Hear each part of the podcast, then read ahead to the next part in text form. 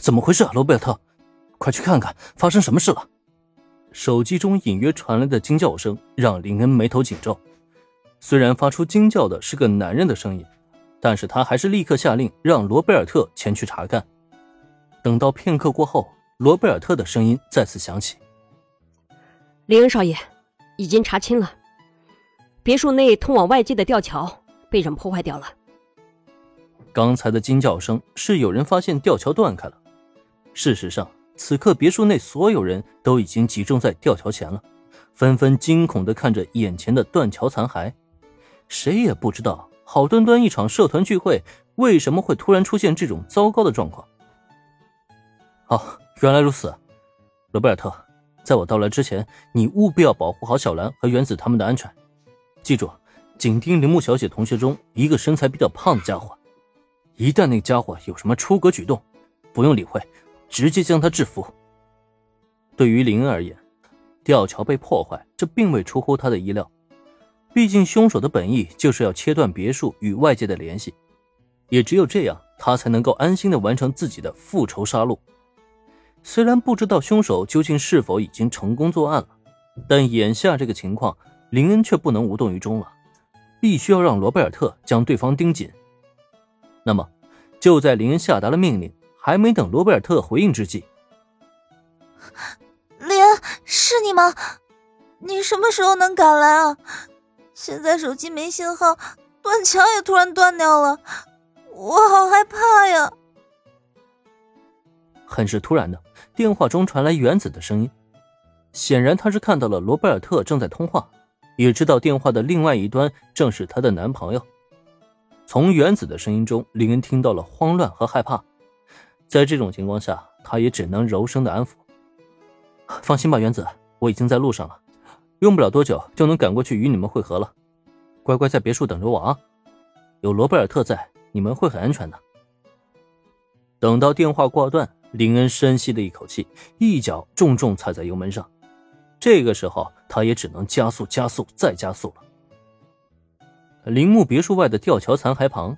铃木林子的大学社团同学们都表现得有些急躁，虽然这是很正常的情况，毕竟通往外界道路被切断了，铃木别墅就变成了海洋中的一座孤岛，成了笼中之鸟的滋味并不好受。只要是个人都会本能的感觉到不安。报警吗？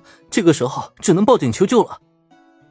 随着时间一分一秒的推迟，其中一个外表很是帅气。但骨子里却是很胆小的长发男太田胜抓狂般的大叫起来。刚才他已经看到了罗贝尔特的卫星电话能够连通外界，此刻自然也就将希望寄托在了救援上面。对于这个意见，在场的众人都不由得纷纷点头。原子见状也是觉得有理，便连忙拨通了报警电话。可就在一番言语过后，等到电话挂断，原子的脸色却有些难看了。对面说下雨后山路难行，救援队伍需要等雨停之后才能过来。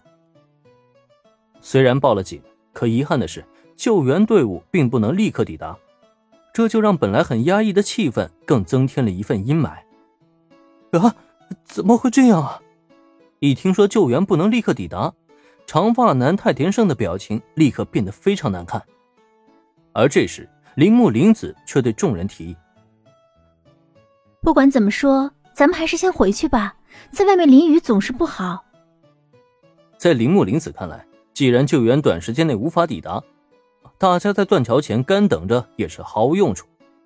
听闻姐姐的建议，原子也是立刻点头。对，先回去吧，反正一会儿莲也会过来，有她在，我们就不用担心了。对于原子而言，她的男朋友林恩就是无所不能的，哪怕救援赶不到。可只要林恩到场，他就不会再有任何的畏惧了。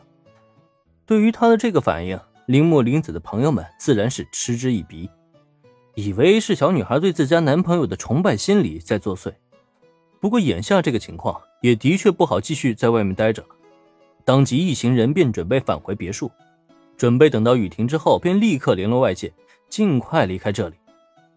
然而就在大家抵达别墅门口，才刚刚将门推开之际。突然间，罗贝尔特仿佛察觉到了什么，一伸手阻拦大家准备进门的脚步。罗贝尔特，怎么回事？不明白罗贝尔特的举动，小兰向他投去了不解的目光。对此，罗贝尔特却是轻轻点头：“不要进去了，我们在外面等待林恩少爷赶到。”听闻罗贝尔特这一说法，大家都觉得很是莫名其妙，尤其是林木林子的几个朋友，更是面露不爽的表情。